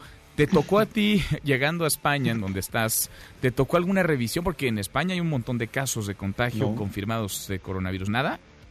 Nada, fíjate, Manuel, volé México-Madrid en mi avión sí había mucha gente con tapabocas y tal, pero llegamos como hijos de vecino, ¿eh? O sea, te, revisan el pasaporte con trabajos y listo. No, no, la verdad es que no, no, no mucho. Y fíjate que llegamos, la verdad es que a un foco de infección importante, ¿eh? Y lo digo con todas sus letras, porque tú sabes que un Madrid contra Barcelona es un evento que reúne a gente de todas partes del mundo. Claro. O sea, e, es uno de esos eventos en donde van, pues, gente de Asia, de Europa, pero también de América Latina, de todas partes del mundo van. Entonces, es un foco de infección brutal porque aparte, pues tú que has ido al estadio, tú que eres un tipo de cancha, Manuel, pues es el contacto, ¿no? El, ir al baño de repente, las multitudes, las colas. Entonces, es un foco de infección importante. Sin duda. Bueno, pues veremos. ¿Hasta cuándo te quedas allá, Nico? ¿Ya llevas qué? ¿Como dos No, ya pronto regresaremos, Manuel. Pronto, mira. O sea, ¿no tienes fecha de regreso? No, menos de un mes. ¿Te acuerdas antes de que un mes? Eh, no, menos de un mes, pero, pero aquí estaremos platicando y ¿Menos de un mes? Nicolás Romay, menos de un mes. La, la, próxima semana estamos contigo, Manuel. Te la estoy haciendo de emoción. Qué bárbaro. Bueno, acá esperamos entonces. Un, la próxima semana, ¿no? Un recuerdito, por lo menos. Pero fíjate, me, me fui y goleó el Necaxa. Entonces, tú, tú querrás que no regrese. Pues, eh, pues sí, ¿para qué te digo que no? Sí, sí, sí, por eso yo sé. sí, querido Manuel. Oye, mañana platicamos de la jornada partidazos y mañana hay América contra Pumas en la noche. Habló Memo Ochoa hace unos momentos y mandó un dardo. Dice, para nosotros el clásico es contra Chivas. Contra Pumas es partido importante, pero el clásico es contra Chivas. Órale. Órale, bueno. Fuerte. Pues se van a dar hasta con la cubeta, ni con la cancha, ojalá que no trascienda de ahí. No, no, no, Pasión deportiva, buen juego. Sí, sí, sí. América Pumas, oye, por primera vez en no sé cuántos años, pero están, falta un rato para que termine el torneo, pero están en zona de liguilla los cuatro grandes, ¿no? Sí, ojalá que así se queden por el bien del fútbol mexicano, que extraña tener una liguilla con los cuatro equipos grandes, importantes, mediáticos del fútbol mexicano. Sin duda. Nico, un abrazo hasta Madrid, en España. Buenas noches para ti, vas a dormir, me imagino. Ya, ya nos vamos a, sí, ya es tarde. porque mañana tenemos juntas desde temprano. Muy bien, muy bien, Nico. A descansar entonces. un abrazo, abrazo gracias. Saludos. Nicolás Roma y con los deportes. Pausa antes una vuelta por el mundo de la mano de mi tocayo Manuel Marín y volvemos. Hay más en esta mesa, la mesa para todos. Internacional. Tras su fracaso en las elecciones primarias, Elizabeth Warren decidió dejar la carrera por la candidatura presidencial en el Partido Demócrata. Hasta el momento no ha respaldado algún otro candidato. Ahora la disputa queda entre el ex vicepresidente Joe Biden, el senador Bernie Sanders y la representante de Hawái Tulsi Gabbard. La directora del Comité Olímpico de Japón Heiko Hashimoto, reiteró que los Juegos Olímpicos se llevarán a cabo en julio, pese a las amenazas del coronavirus. Sin embargo, el gobierno nipón canceló hoy la visita de Estado del presidente chino Xi Jinping, precisamente por el coronavirus. No te levantes. Podrías perder tu lugar en la mesa para todos. Con Manuel López San Martín. Regresamos. El 5 de marzo de 1958 nació Andy Gibb, a quien recordamos por canciones como I Just Want to Be Your Everything o Shadow Dancing. Sus hermanos, los Bee Gees, impulsaron su exitosa carrera como solista, pero desde joven tuvo problemas de adicción a la cocaína que lo llevaron a la muerte en 1988.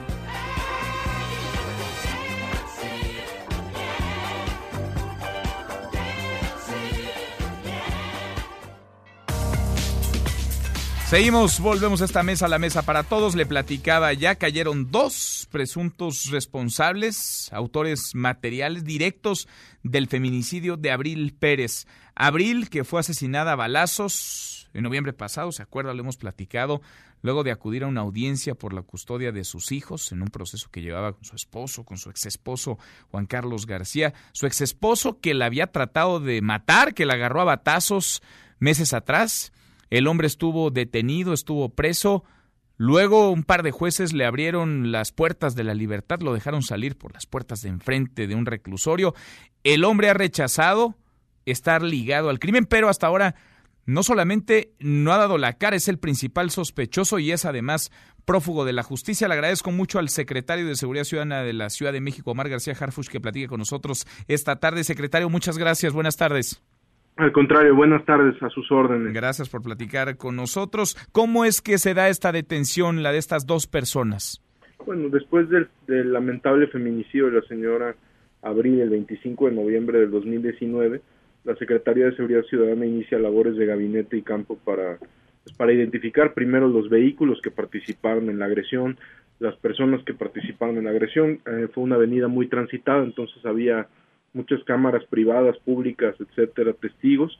Ya una vez que se logró la identificación de las personas, pues se acreditó ante el Ministerio Público la identidad y este y que habían sido ellos en, en modo, tiempo y lugar para poder obtener las órdenes de aprehensión. Eh, los teníamos en vigilancia permanente desde hace unos días y consideramos que hoy era eh, un día oportuno para operar porque teníamos que detenerlos a los dos al mismo tiempo. Estas personas eh, se, se, detuvieron en diferente lugar, en diferente momento.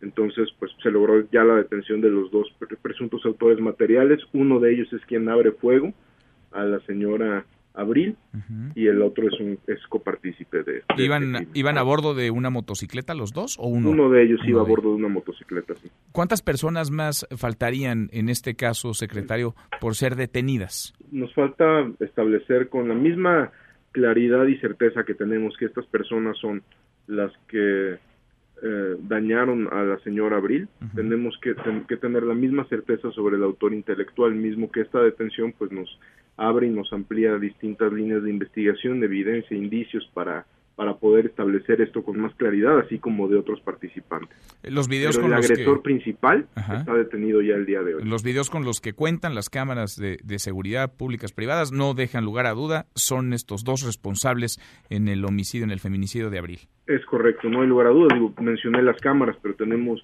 eh, cualquier cantidad de indicios e evidencias que eh, de técnicas de investigación por parte de la Secretaría que acreditan que fueron estas personas los, los agresores. Bien, ¿por qué los detienen, eh, secretario? ¿Y cuál es el camino que continúa ahora para lograr que sean ya no solamente eh, detenidos, no sé si haya una nueva detención cuando se les ponga en libertad o si ya no se les pondrá en libertad, lo hemos visto en algunos casos recientemente, para que sean procesados como tal por el homicidio de abril. ¿Cuál es, lo, cuál es el cargo, cuál es la detención y cómo es que llegan a esta estrategia para mm, agarrarlos a los dos al mismo tiempo, como nos dices?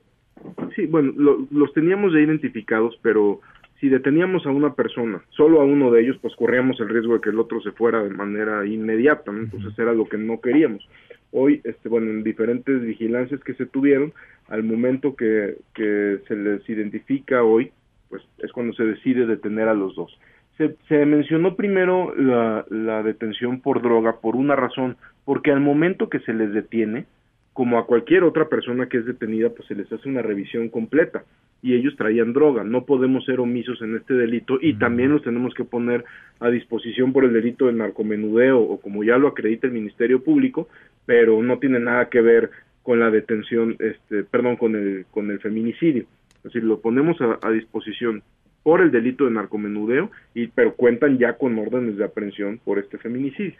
Ya cuentan con órdenes de aprehensión. Sí, ya, ya cuentan con órdenes de aprehensión y ya será en su momento la Fiscalía quien las cumplimente. O sea, la Secretaría de Seguridad ya los, al momento de detenerlos, asegurarlos y ponerlos a disposición de la Fiscalía General de Justicia, pues ya no tenemos ningún, digamos, no, no tenemos ninguna duda ni ningún riesgo de que estas personas salgan. Bien, ¿estos hombres estarían relacionados con otros crímenes, secretario? Sí, los tenemos relacionados con otros crímenes, con otros crímenes, con venta y distribución de droga, con otras ejecuciones, con otras carpetas de investigación. Uno de ellos ya había sido detenido en 2015 por otros delitos, el otro tiene también carpetas eh, de investigación iniciadas por otros delitos. Eh, sí tienen antecedentes y están relacionados con, con diversos delitos ya. Bien, ¿en dónde están en estos momentos? Ahorita están en la Fiscalía General de Justicia puestos a disposición de la Ciudad de México, en La Paz, para ser exacto. Pues es un golpe, un buen golpe de la policía capitalina detener a estos dos hombres. Falta el autor intelectual, faltará el principal sospechoso de estar detrás de las órdenes para asesinar a Abril Pérez Agaón. Secretario, muchas gracias por estos minutos. Al contrario, le agradezco mucho y estoy a sus órdenes. Gracias, muy buenas tardes. Omar García Harfush, el secretario de Seguridad Ciudadana en la capital del país. Pausa y volvemos. Hay más en esta mesa, la mesa para todos. No te levantes. Podrías perder tu lugar en la mesa para todos. Con Manuel López San Martín. Regresamos.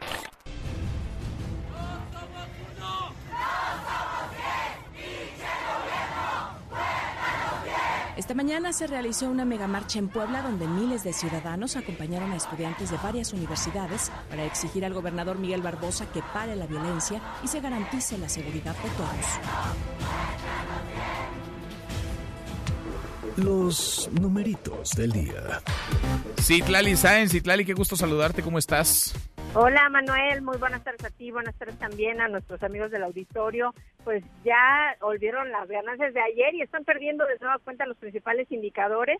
El Dow Jones Industrial de la Bolsa de los Estados Unidos registra una baja de 3.82%, el Nasdaq pierde 2.93%, pierde también el S&P BMW de la Bolsa Mexicana de Valores 2.42%, se ubica en 42.378.27 unidades.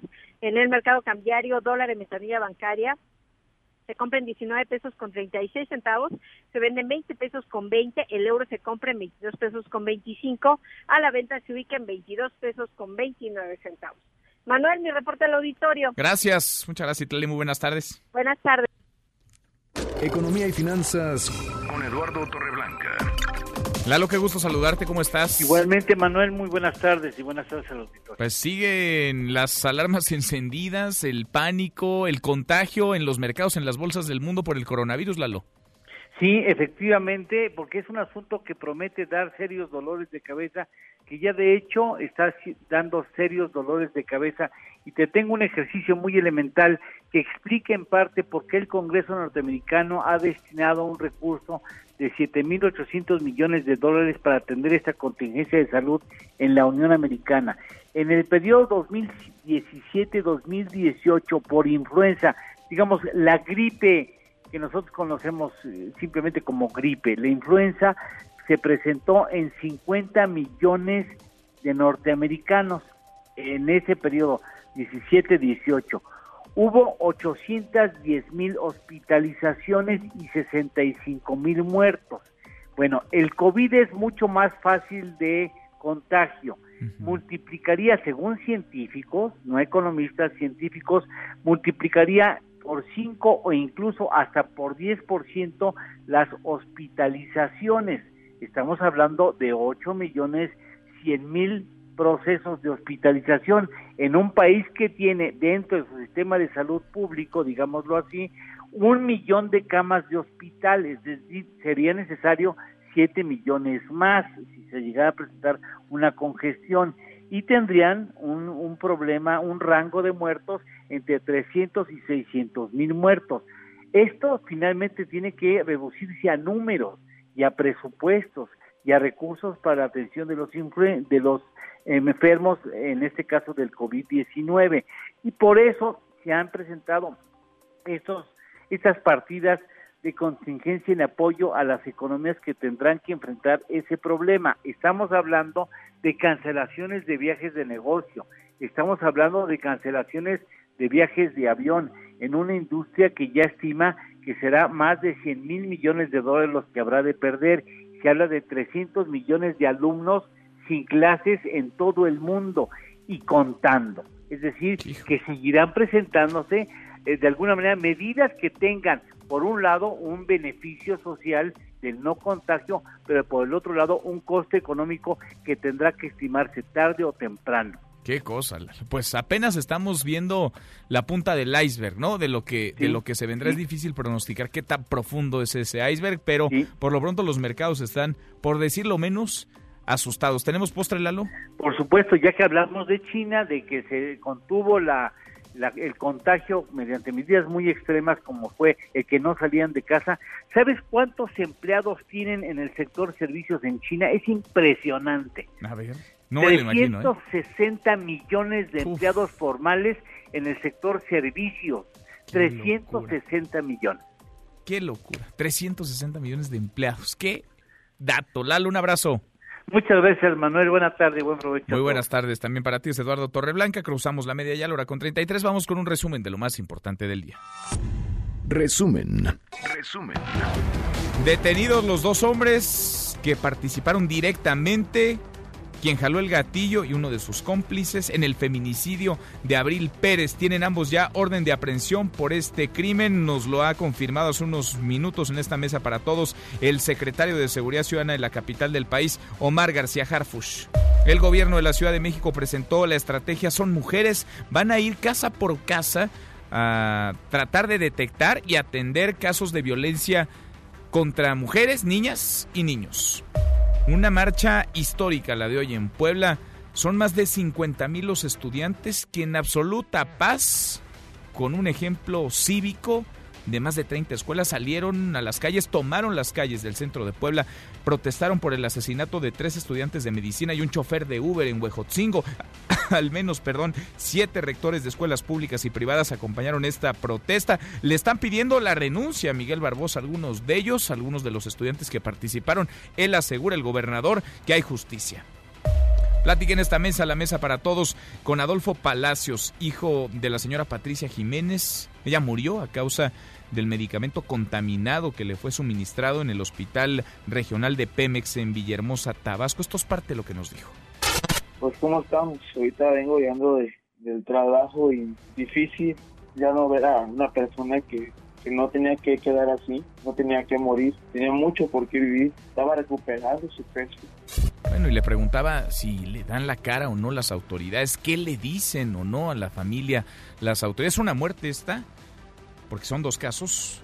El de Patricia Jiménez es uno, hay otro, hay más que permanecen delicados de salud en terapia intensiva que se debaten entre la vida y la muerte. ¿Qué pasa con las autoridades? ¿Pasa algo con ellas? Esto me dijo. ¿Les dice algo alguien, las autoridades, petróleos mexicanos? No, ahorita no, ahorita no se ha acercado nadie. El único que se han acercado es el, sindicato petrolero, en el momento más difícil, son los únicos, pero de PM, por parte del gobierno federal, nada, derechos humanos tampoco, no, nada. Y ya en un llamado desesperado porque ni sus luces de las autoridades, esto nos dijo, esto pidió Así, de esta manera, Adolfo Palacios, hijo de Patricia Jiménez, quien murió a causa de este medicamento contaminado que le fue suministrado. Pues si se dice algo por, por, por favor, sí. Darme el tiempecito, no hace mucho. Que pues le pido al señor presidente, Andrés Manuel Paisano, no abandones, por favor, que no se quede impune, porque mi mamá era una tabasqueña que amaba sus tradiciones, su música, su comida. No lo dejes así. Y el señor Octavio, por favor, intervenga usted directo de la tele. Por favor, se lo pedimos, mi corazón, por favor.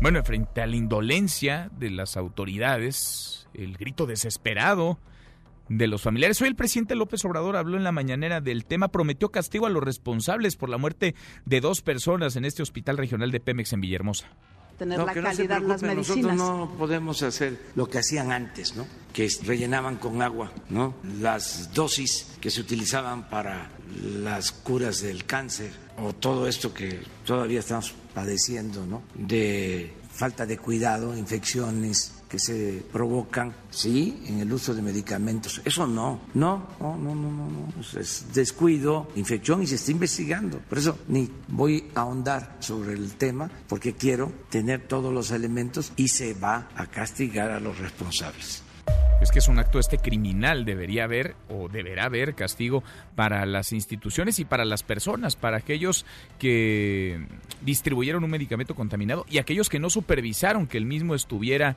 en buena calidad y por supuesto aquellos que lo aplicaron sin estar en condiciones óptimas. En otro tema, el presidente López Obrador y los padres de los 43 normalistas de Ayotzinapa se reunieron hoy en el Palacio Nacional. Terminó ya la reunión. Cuéntanos, Rocío, ¿cómo estás, Rocío Méndez? Muy buenas tardes. Así es, Manuel. Muy buenas tardes. Al concluir la reunión entre familiares de los normalistas de Ayotzinapa, desaparecidos en septiembre del 2014, y el gobierno federal, encabezada por el presidente Andrés Manuel López Obrador, y a la que acudieron el presidente de la Suprema Corte de Justicia de la Nación, el ministro Arturo Saldívar, y también el fiscal general de la República, Alejandro Hertz Manero, se informó que a las 18 búsquedas del 2019 se suman cinco más en este año con hallazgos importantes de restos humanos que ya fueron enviados a los laboratorios de Innsbruck.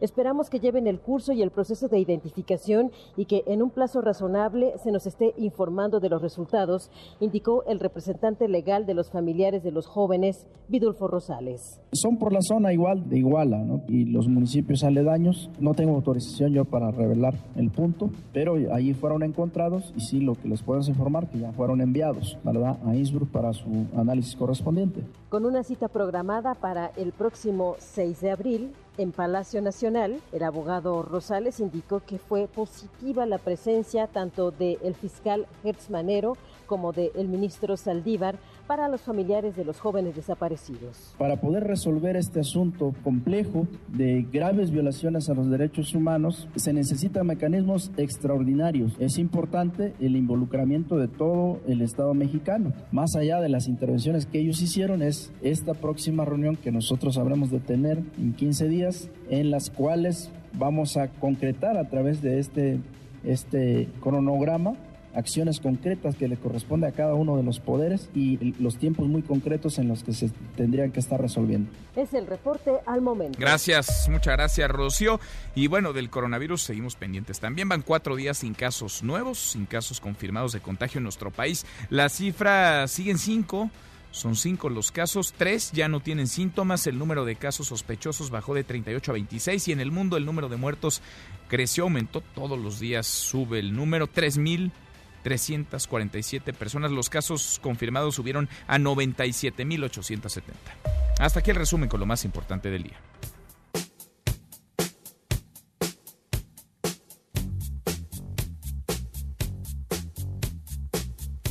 Mi querido Miyagi, esta sí. Esta sí la conozco. Vaya, qué bueno. Una.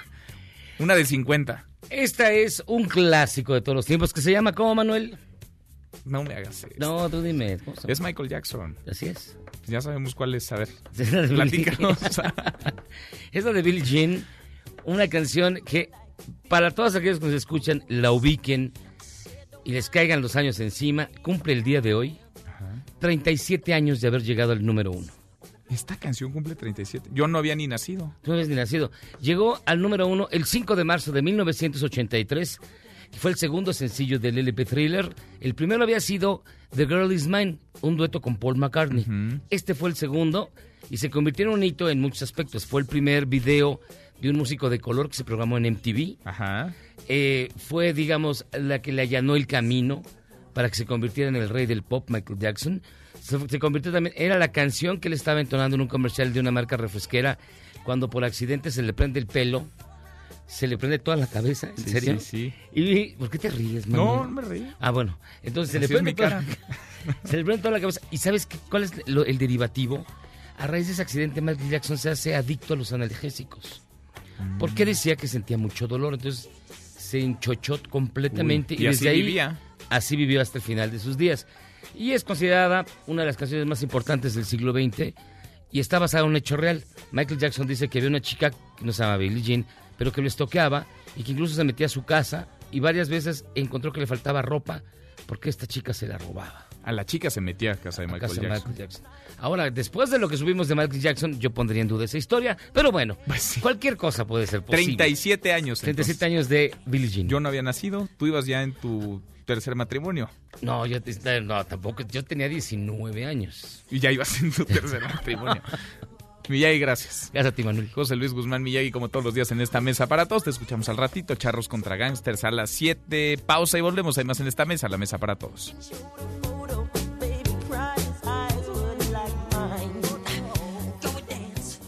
Información para el nuevo milenio. Mesa para todos. Con Manuel López San Martín. Regresamos. Hay que decir no al día 9 de marzo, a esa propuesta de manos caídas de todas las mujeres en protesta. Por medio de un video, el cardenal Juan Sandoval Iñiguez pidió que nadie se sume al paro del 9 de marzo, ya que esta fecha está promovida por las mujeres de pañuelo verde, pagadas por fuera y promotoras del aborto, por lo que el movimiento está viciado de raíz. Ya siéntese, señor.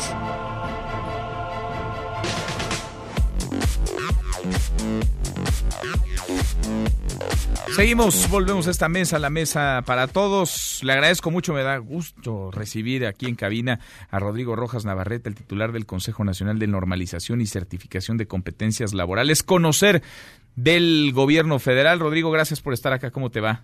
Mi estimado Manuel, muy agradecido de poder platicar con todos tus radioescuchas. Al contrario, gracias porque Vaya que faltan buenas noticias, en general, ¿eh? porque hemos tenido unas semanitas y unos meses densos, muy densos en materia informativa, y tú eres de esas dependencias del gobierno que dan buenas noticias porque le apuestas al conocimiento, a la competitividad y al crecimiento. ¿Qué es conocer? ¿Qué hacen en conocer, Mira, el conocer es una entidad del gobierno de México eh, en donde reconocemos los conocimientos, las habilidades, las destrezas y aptitudes de las personas y que estas que, hayan adquirido a través de, de, los años o también con su experiencia laboral. Mm. La realidad es que nosotros somos, nosotros regimos el Sistema Nacional de Competencias y, pues bueno, contribuimos a que exista mayor competitividad económica, también en el desarrollo educativo y al progreso social de México. Esto es para jóvenes nada más, es para adultos. ¿Cómo están funcionando y a quién le llegan? ¿Hombres, mujeres, jóvenes, adultos mayores? Esto es para toda la ciudadanía en general, desde, eh, pues sí, niños, podría decir 12, 13 años, hasta personas de la tercera edad, para toda la población, siempre y cuando eh, la evaluación, en la evaluación que se les realiza, pues se certifique que están capacitados y que pasan esa evaluación, son acreedores a tener un certificado oficial avalado por la Secretaría de Educación Pública. Esto le funciona a quien sabe de un oficio, a lo mejor no está todavía certificado o no tiene pues como tal esa competencia, un papel, un documento que lo avale para poder conseguir un empleo. Eres como el vínculo entre el ciudadano, quien realiza un oficio, y la empresa que lo puede contratar a partir de contar con esta certificación. Mira, exactamente, justamente esta entidad de la Administración Pública Federal, pues e, es, muy noble. Eh, estamos, el, comité eh, técnico de, de, esta entidad lo encabeza tanto el sector público como la iniciativa privada y sin duda alguna también el sector laboral, ¿no? Entonces trabajamos muy estrechamente, eh, bueno, con el gobierno en general, con, con todos, pero más cercanos con la Secretaría de Hacienda, con la Secretaría del Trabajo. Nuestro presidente del comité es el secretario Esteban Moctezuma, quien es, es, es, un líder indiscutible en todos estos trabajos y a quien agradezco el, el apoyo y respaldo. También a la Secretaría de Economía, turismo, agricultura y energía. O sea, realmente trabajamos con todos estos sectores, pero además en la iniciativa privada tenemos al titular del Consejo Coordinador Empresarial, a la CONCAMIN, a la CONCANACO y del sector laboral, pues a la CTM, a la CROCA, estos grandes sindicatos que le apuestan a la profesionalización pues de, de, sus empleados, de sus colaboradores. Y eh, aquí es donde entra, ¿por qué es importante la certificación? Pues bueno, tienes, les otorgas un reconocimiento a muchas personas que quizá no tuvieron la oportunidad de hacer alguna ingeniería o de estudiar alguna licenciatura, pero que a través de los años saben hacer alguna habilidad o tienen algún conocimiento eh, aprendido con el día a día, pues tú les certificas ese conocimiento avalado con un papel oficial. Yo creo que eso es muy importante para contribuir a mejorar los salarios, a tener mejores empleos, sin duda alguna la movilidad laboral, el reconocimiento al trabajo y pues a la superación personal. Eso a los trabajadores. Y a las empresas o a las instituciones pues también eh, se busca que tengan una ventaja competitiva en, dentro de las organizaciones. Eh, eficacia y eficiencia en los procesos y pues mejora continua de los productos y de los servicios que se ofrecen. ¿Esto ya existía o es nuevo con este gobierno? Mira, el conocer cumple este año 25 años, vamos a estar festejando 25 años. Porque yo no había escuchado el conocer. Desafortunadamente, gobiernos anteriores. no le daban la difusión y la importancia que tiene eh, esta entidad para estatal del gobierno federal y eh, por fortuna ahorita estamos pues trabajando mucho, estamos eh, colaborando en los proyectos prioritarios del presidente de la República. Pues uno de ellos es Jóvenes Construyendo el Futuro, en donde yo he sido insistente en que no solamente con una constancia eh, los jóvenes pues, tengan que salir, sino que esta constancia pues radique también en un certificado oficial que les ayude a incorporarse al mercado laboral. Hemos tenido Porque también le da certeza al empleador, ¿no? Exactamente. a quien está llegando que estás contratando a alguien que está certificado y calificado para desempeñar X Exactamente. Estamos ya en hemos tenido muy buenas reuniones con, con la secretaria Luisa Luisa Alcalde y con su equipo para tratar de subir este tema de que no solamente termine en constancia, sino que acabe en, certificados. Y bueno, con Pemex, por ejemplo, y con la Secretaría de Comunicaciones y Transportes, estamos impulsando que todos los operadores, en este caso de Pemex, de las pipas y en comunicaciones y transportes del, del autotransporte de pasajeros, los choferes y los conductores estén certificados. Ahora, no se trata solo de aquellos que aprenden recientemente un nuevo oficio y se quieren certificar. Puede haber gente que tenga 10 años, 15 años desempeñando un rol, que dominen alguna actividad, pero no tengan un documento claro, que absolutamente. Esto es tanto para los que no conocían el oficio como para los que ya tienen experiencia. Entonces, aquí hay dos opciones. Los que ya conocen el oficio, por ejemplo, eh, una, un asistente en la oficina que no tiene un título, pero que está eh, todos los días trabaja con la paquetería eh, de procesador de textos, Word, Excel, etcétera, y ya sabe utilizarlo, no es necesidad que tenga una capacitación, sino se evalúa y al pasar esa evaluación se hace acreedor a una certificación oficial. ¿Qué tan complicado es ese proceso? ¿Qué tan burocrático? ¿Qué tan tardado? ¿Cómo se puede acercar la gente para certificar alguna capacidad? Bueno, hemos estado tratando de hacerlo cada vez más, eh, pues más fácil. Eh, dentro de nuestra página oficial que es www.conocer.gov.mx, eh, ahí aparecen todos los estándares de competencia. Tenemos más de 1.300 estándares de competencia en los que se puede certificar la gente.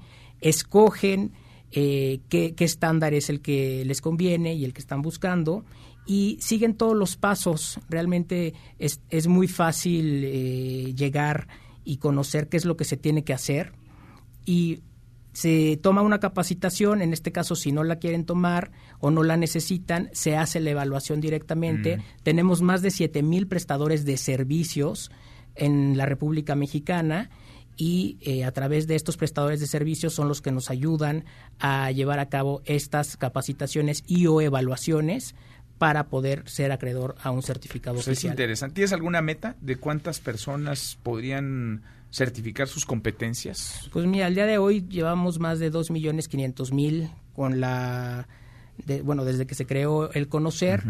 Eh, ahorita estamos eh, muy centrados en poder llegar a todas las zonas pues más pobres de, de nuestro país. Estamos enfocados también en hacer crecer el sureste y pues bueno, seguiremos trabajando en ello para que el Sistema Nacional de Competencias llegue cada vez más a todos los rincones de este gran país. Pues mira, vale asomarse pronto, salirnos un poco de la inercia de la dinámica informativa y revisar otras cosas que se están haciendo y contar buenas noticias que tanta falta hacen. Rodrigo, te agradezco muchísimo que hayas estado acá. Te agradezco muchísimo, Manuel, y los invito a que conozcan el conocer. Muchas gracias. ahí está la página, ya nos las decías. Es Rodrigo Rojas Navarrete, el titular del Conocer. Nosotros ya, pero nos vamos, revisamos lo último, la información. En tiempo real. Universal. Ford, General Motors y Fiat Chrysler Automóviles se registrarían vuelos, van a estar restringiendo vuelos de sus empleados por coronavirus. El Heraldo de México. La Secretaría de Gobernación llama a realizar manifestaciones pacíficas para el 8M. Diputados de Morena van por fondo de 25 mil millones de pesos contra contingencias sanitarias. Postergan dictamen en materia de outsourcing para la próxima semana. Con esto cerramos, con esto llegamos al final. Gracias, muchas gracias por habernos acompañado a lo largo de estas dos horas. Soy Manuel López San Martín, se quedan con Nicolás Roma y Radio Marca Claro. Nos vemos al rato a las 8 de la noche. Noticias República MX por ADN 40 y aquí nos encontramos en esta mesa, la mesa para todos. Mañana, como todos los días, mañana que por fin será viernes. Pásela muy bien. MBS Noticias presentó Mesa para Todos con Manuel López San Martín. Un espacio donde tienen un lugar. Este podcast lo escuchas en exclusiva por Himalaya. Si aún no lo haces, descarga la app para que no te pierdas ningún capítulo. Himalaya.com